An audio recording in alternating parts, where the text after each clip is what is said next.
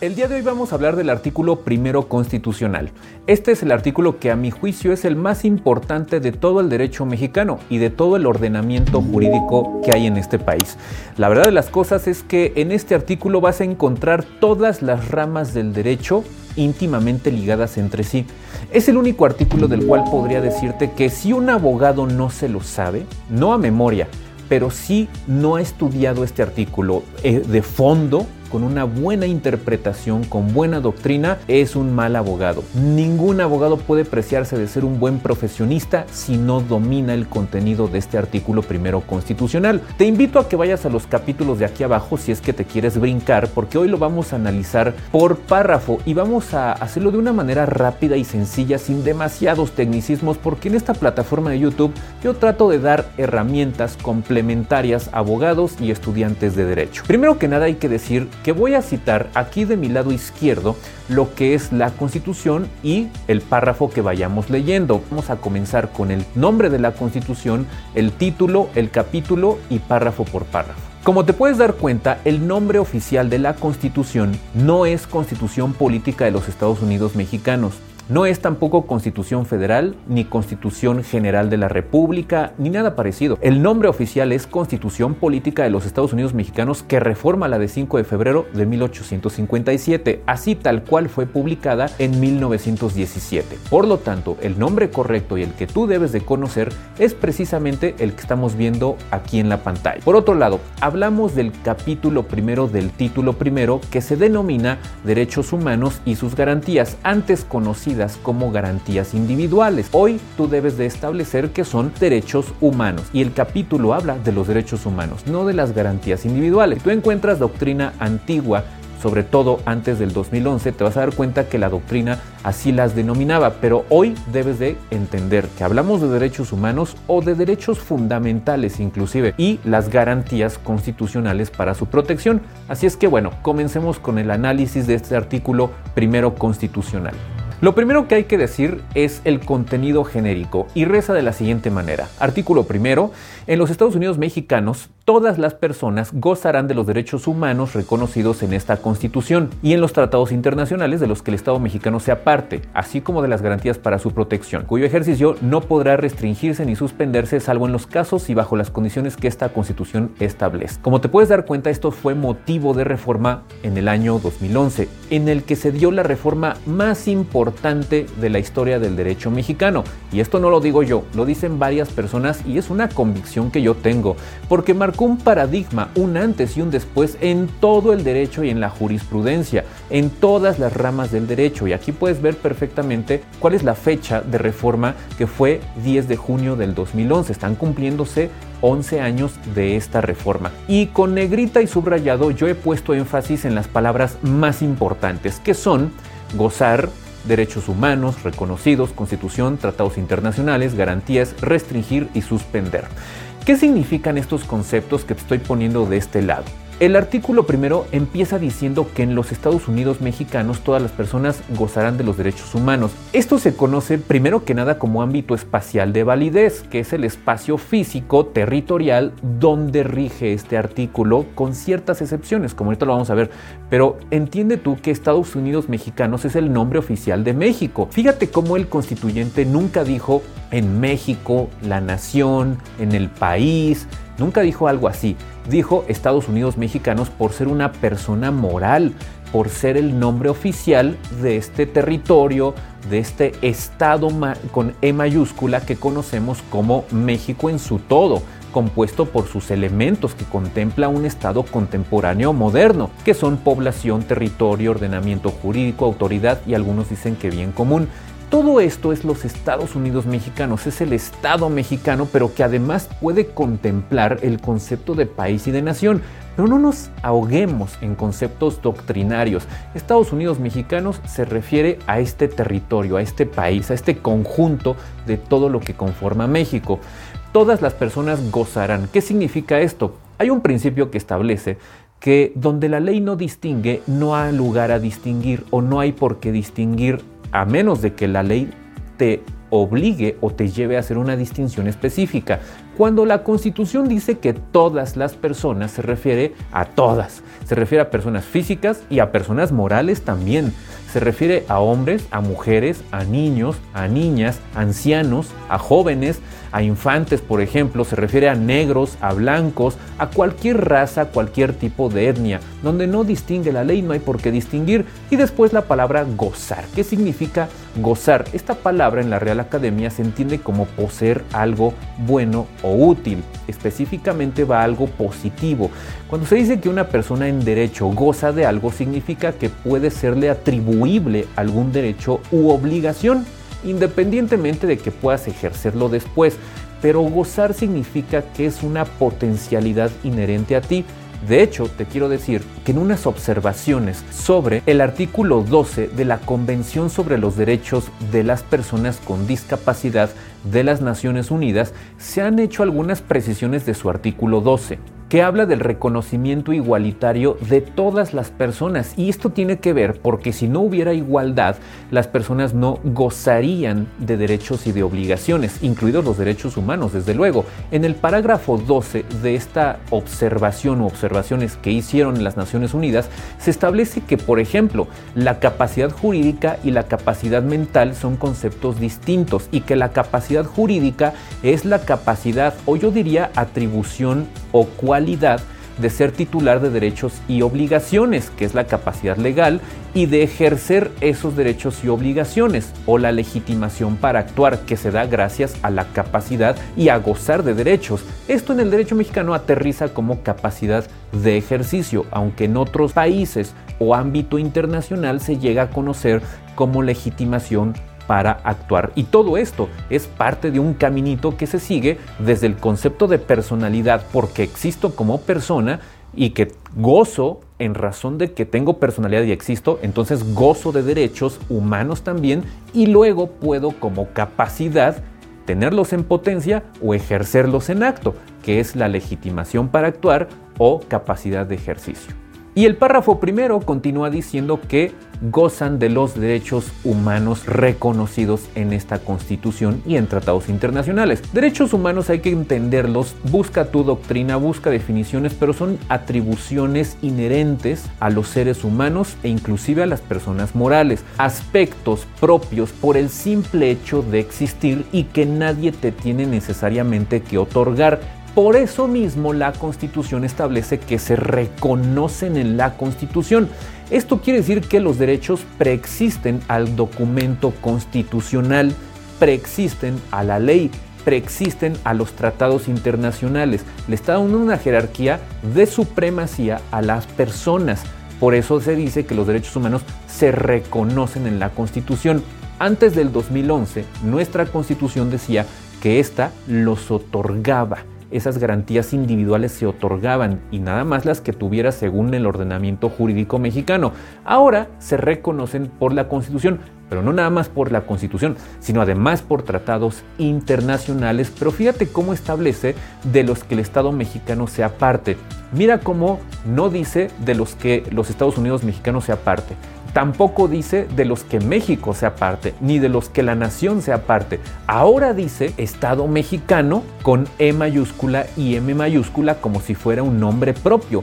Esto hay que interpretarlo como el elemento autoridad del Estado mexicano. Es decir, de los elementos que conforman el Estado, que son territorio, población, orden jurídico, autoridad y bien común, el elemento autoridad es al que se refiere este Estado mexicano como nombre propio. ¿Por qué razón? Porque es el Estado mexicano como autoridad o gobierno el único facultado para celebrar tratados internacionales con el procedimiento constitucional que hay para tal efecto. La Constitución está reconociendo los vehículos, los mecanismos constitucionales para poder celebrar tratados, porque ve el alcance que tiene. No es cualquier cosa. Está diciendo que se reconocen los derechos humanos en esta constitución y además en los tratados. Reconoce el camino constitucional para celebrar tratados y después establece de que sea parte, así como de las garantías para su protección. Aquí ya encontramos una primera diferencia. Entonces, no es lo mismo derecho humano que garantía constitucional. Para dártelo a entender de una forma sencilla, derecho humano es el derecho subjetivo, lo que está en mí, mi atribución, lo que yo puedo llegar a ejercer, mi cualidad como persona humana o como persona moral. Pero la garantía ahora es el mecanismo, el procedimiento, el cómo voy a hacer valer esos derechos humanos. Por ejemplo, tengo derecho humano a un proceso legal, un proceso judicial con principios y con seguridad jurídica. ¿Cómo los hago valer? Pues mediante juicio de amparo, por ejemplo, en tribunales federales. De una forma muy somera, esa sería la diferencia entre lo que es una garantía, el cómo, y un derecho humano, que es el qué precisamente. Por eso dice, para su protección, la garantía protege al derecho humano de una forma adjetiva o procesal.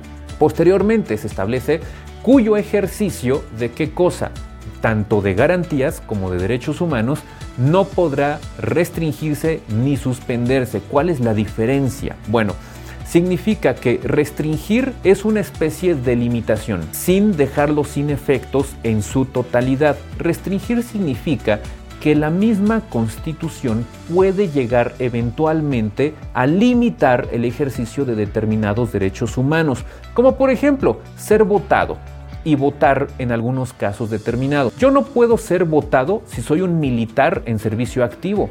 No puedo ser votado si soy un rabino, por ejemplo. ¿Esto qué significa? Que la Constitución establece que hay personas que tienen cierta restricción constitucional de los derechos humanos y es legítimo mientras sea democrático, de acuerdo con la tesis 293 diagonal 2011, pero reconoce el poder constitucional para poder restringir determinados derechos humanos. Y por otro lado, y muy diferente, suspender. Suspender ahí sí significa dejarlo sin efectos, pero temporalmente. La palabra suspender implica temporalidad, así como también restringir pero suspender es solo por un tiempo determinado y son solamente los que la Constitución permita tanto restringir como suspender. Es decir, no puede el Estado mexicano suspender o restringir derechos humanos a diestra y siniestra sin fundar, sin motivar y brincándose la Constitución o los derechos humanos. Debe de ser perfectamente delimitado, como lo dice el propio artículo 29 constitucional,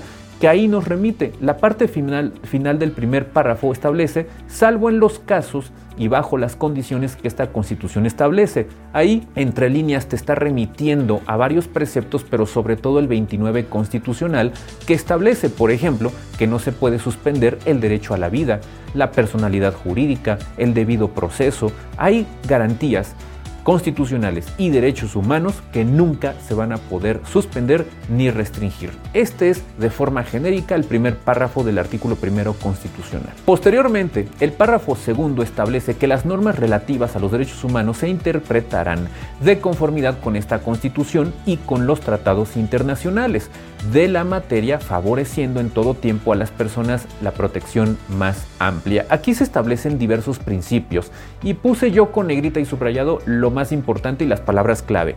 Normas, interpretar de conformidad, favorecer y personas. Por lo menos encontramos dos principios, que es el de interpretación conforme a la constitución y favorecer a las personas, tanto físicas como morales. Entonces, ¿qué podemos entender con esto? Las normas relativas a derechos humanos. Por norma debemos interpretar todo, desde tratados internacionales hasta constitución, leyes, reglamentos, toda norma. Por eso el constituyente no dijo ley, no dijo código, no dijo disposición gubernativa, no dijo tratado internacional, no dijo constitución, dijo claramente cualquier norma relativa o que tenga que ver con estos derechos humanos, ¿qué cosa? Se van a interpretar de conformidad. Cuando tú escuches interpretación conforme, siempre agrégale un apellido a esa frase, que diga conforme a la constitución. ¿Qué quiere decir? Que cualquier norma que tú te encuentres en el ordenamiento jurídico o inclusive en la jurisprudencia, debes interpretarla siempre para que pueda ser adecuada conforme a la Constitución. Esto se llama interpretación conforme. Si de plano no se puede, entonces la norma está viciada y puede ser eventualmente inconstitucional o anticonstitucional, dependiendo. Pero además también debe ser de conformidad con los tratados internacionales. Y después viene el otro principio de favorecer siempre a la persona, el principio pro persona física o moral, que es lo que luego no se dice. Entonces el principio pro persona establece que debe de favorecerse siempre la protección más amplia. Y esto llega al grado de que si un tratado internacional protege más a la persona que la constitución, hay que estar al tratado. Si la constitución protege más a la persona, habrá que estar a la constitución. Esto se conoce como principio de interpretación conforme y principio pro persona. El tercer párrafo contempla algo que se conoce como control difuso. ¿Qué quiere decir difuso? Quiere decir que precisamente voy a utilizar sinónimos y voy a utilizar incluso la misma palabra para que te sea sencillo de entender. Está difundido, está disperso en todo el territorio nacional esa facultad para que estas mismas autoridades puedan y deban además interpretar, promover, respetar, proteger los derechos humanos. Así dice el, párrafo tercero. Fíjate lo que establece. Todas las autoridades en el ámbito de sus competencias tienen la obligación de promover, respetar, proteger y garantizar los derechos humanos de conformidad con los principios de universalidad, interdependencia, indivisibilidad y progresividad. En consecuencia, el Estado deberá prevenir, investigar, sancionar y reparar las violaciones a los derechos humanos en los términos que establezca la ley. Y nuevamente con negrita y subrayado establezco las palabras que son clave. Todas, obligación, principios en materia de derechos humanos. Como puedes darte cuenta, nuevamente la Constitución no distingue y establece que todas las autoridades, es decir, organismos constitucionalmente autónomos o órganos autónomos, poder judicial, legislativo, ejecutivo, locales, municipales, estatales, federales, de todo tipo, nacionales, toda autoridad. Recuerda, donde la ley no distingue no hay por qué distinguir. Tienen no el deber, no el derecho, tienen la obligación jurídica de varias cosas. Promover, respetar, proteger y garantizar los derechos humanos. Esta palabra garantizar incluye establecer todas las facilidades para poder tener mecanismos de defensa de derechos humanos. Por eso garantizar garantía constitucional para proteger derechos humanos, que es lo que comentamos en el primer párrafo. Ahora bien, esto respecto de los derechos humanos, pero tienen que hacerlo de conformidad con los principios universalmente aceptados en los tratados internacionales y en la Constitución, que son los que están aquí, los cuales no voy a abordar en este momento. Voy a hacer un video por separado de los principios de universalidad, interdependencia, indivisibilidad y progresividad para no alargar demasiado este video. Por otro lado, establece que en consecuencia se deberán de hacer varias cosas por parte del Estado. Y fíjate cómo el obligado directo aquí es el Estado. Sin embargo, te quiero decir que lo que se conoce en Alemania como Drittwirkung, que es la eficacia horizontal de los derechos humanos, ya también establece que las personas particulares como tú y yo también estamos obligados a respetar derechos humanos y esto se ha reconocido en la ley de amparo y en la jurisprudencia mexicana. Por eso es cierto lo que establece este párrafo, pero también es cierto que no solamente el Estado está obligado a respetar derechos humanos, también el particular. Pero es cierto también que el Estado tiene más tareas. Por ejemplo, prevenir, investigar, sancionar y reparar violaciones a derechos humanos. Violaciones inclusive de los propios particulares.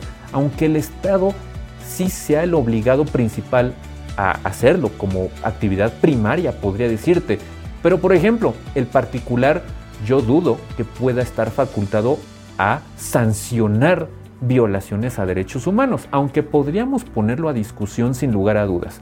Y por último, establece que en los términos en los que se establezca en la ley precisamente, en los términos que establezca la ley, obviamente respetando el principio de legalidad. ¿Por qué? Porque le está imponiendo la obligación al Estado mexicano y conforme al artículo 14 constitucional, recuerda que tiene que haber facultad expresa para que la autoridad pueda actuar. El siguiente párrafo de este artículo establece que está prohibida la esclavitud en los Estados Unidos mexicanos. Los esclavos del extranjero que entren al territorio nacional alcanzarán por este solo hecho su libertad y la protección de las leyes. Nuevamente encontramos el ámbito espacial de validez y yo subrayé y puse en negrita la palabra prohibida. ¿Por qué razón? Porque es una norma precisamente prohibitiva pero absoluta en donde no se permite la esclavitud y en cuanto a un extranjero que tenga esta calidad en otro país, por el simple hecho de entrar al territorio nacional, que es el territorio de los Estados Unidos mexicanos, adquiere la libertad. Este concepto esclavitud hay que interpretarlo de acuerdo con los tratados internacionales, porque es muy interpretable este concepto de esclavitud,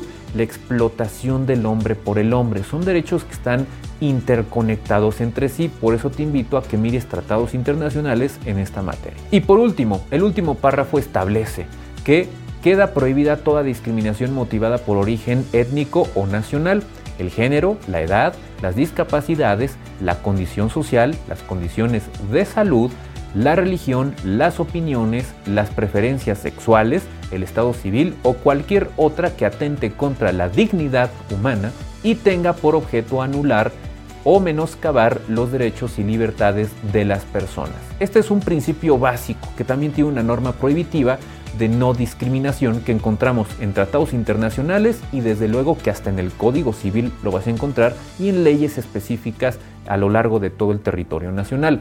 Pero te quiero decir que la discriminación contempla como base fundamental la dignidad humana y siempre y cuando tenga por objeto anular o menoscabar, como dice la parte final de este artículo, porque no podríamos llegar a pensar, por ejemplo, ahora con la pandemia, que me discriminan por no utilizar cubrebocas en un lugar donde una norma de salud obliga a las personas a usar una mascarilla, por ejemplo. Eso no es discriminación. Eso, desde luego, que es una norma de salud que eventualmente podría restringir constitucional y válidamente derechos humanos, pero no tiene por objeto anular o menoscabar mi libertad ni mi dignidad.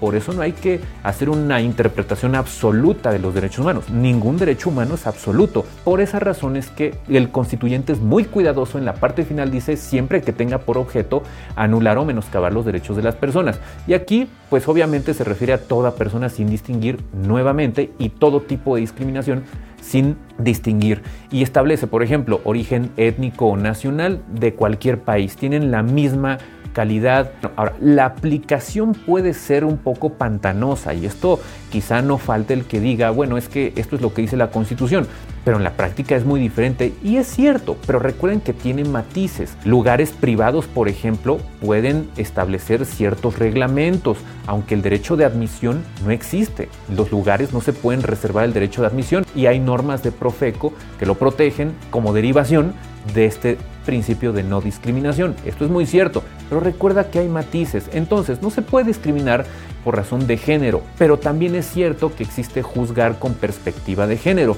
que significa hacer a un lado posibles barreras de prejuicio que hay razón, razón de, oye, es que eres hombre, es que eres mujer. Esto significa hacer a un lado este tipo de prejuicios y juzgar de una forma objetiva, pero entendiendo las condiciones de cada género, no de las mujeres, no de los hombres, sino de ambos por igual. Esto se llama juzgar con perspectiva de género pero eso no significa que se permita la discriminación por razón de género. Por otro lado, la edad, ancianos o jóvenes, discapacidades, y fíjate cómo el constituyente en materia de derechos humanos no habla de eso que conocen como capacidades diferentes, eso no existe, eso borra lo de tu mapa jurídico, se conocen como discapacidades, que no es lo mismo que incapacidad. Incapacitado es el que no puede ejercer derechos y obligaciones. Discapacitado es aquel que tiene mermada una capacidad físico o motriz o mental. Eso es algo muy diferente. Ahora, el hecho de que yo tenga una discapacidad mental eventualmente puede llevarme a una incapacidad jurídica, pero no necesariamente, porque acuérdate que hay incapacidad por ley o natural inherente a mi físico, por ejemplo, o a mi estado mental. Pero eso es otro tema. Condición mental, condiciones de salud, religión, por ejemplo, y por ejemplo, preferencias sexuales, comunidades, el lésbico gay o cualquier otro tipo de comunidad. Ninguna preferencia sexual se puede discriminar siempre y cuando recuerda muy bien no se violen derechos de terceros. Hay, por ejemplo, y se ha estado sancionando ya asociaciones de personas que han pretendido decir que es una libertad sexual tener gusto por menores de edad. Esto es un tema delicadísimo y evidentemente que no entra como discriminación. Sancionar ese tipo de conductas sí le corresponde al Estado, porque es algo muy grave. Y acuérdate que no es discriminación cuando se afecta a terceras personas. Por eso el derecho humano no es absoluto. Estado civil y cualquiera otra. El legislador y el constituyente deja abierta la posibilidad a que cualquier otro elemento que dé motivo a atentar contra la dignidad humana y que tenga por objeto anular o menoscabar los derechos y libertades de las personas, ahí sí es discriminación. Pero si no cumple con estos requisitos, entonces no será discriminación. Y bueno, hemos llegado al final de este extenso video. Te quiero decir que debes de analizar y debes de estudiar con mucho cuidado y mucha profundidad este artículo primero constitucional. Si tú eres abogado y no lo conoces o no lo habías estudiado a profundidad o no has leído la tesis 293 diagonal 2011 que es la máxima interpretación de este artículo que hay, estás en serios problemas y estás a tiempo de corregirlo. Si eres estudiante de derecho, métete a estudiarlo, interprétalo busca conceptos, busca jurisprudencia, busca precedentes respecto de este artículo, porque este es el único artículo que habla de todas las ramas del derecho. Como te das cuenta, tiene que ver con derecho administrativo, fiscal, familiar, civil, sucesiones, con bienes, con derecho mercantil, financiero, bursátil, ambiental, protección de datos. Todo tiene que ver con este artículo primero constitucional. Así es que bueno, pues esto es todo por el día de hoy. Espero que hayas llegado al final de este video. Te envío un cordial saludo y nos estamos viendo en una nueva transmisión.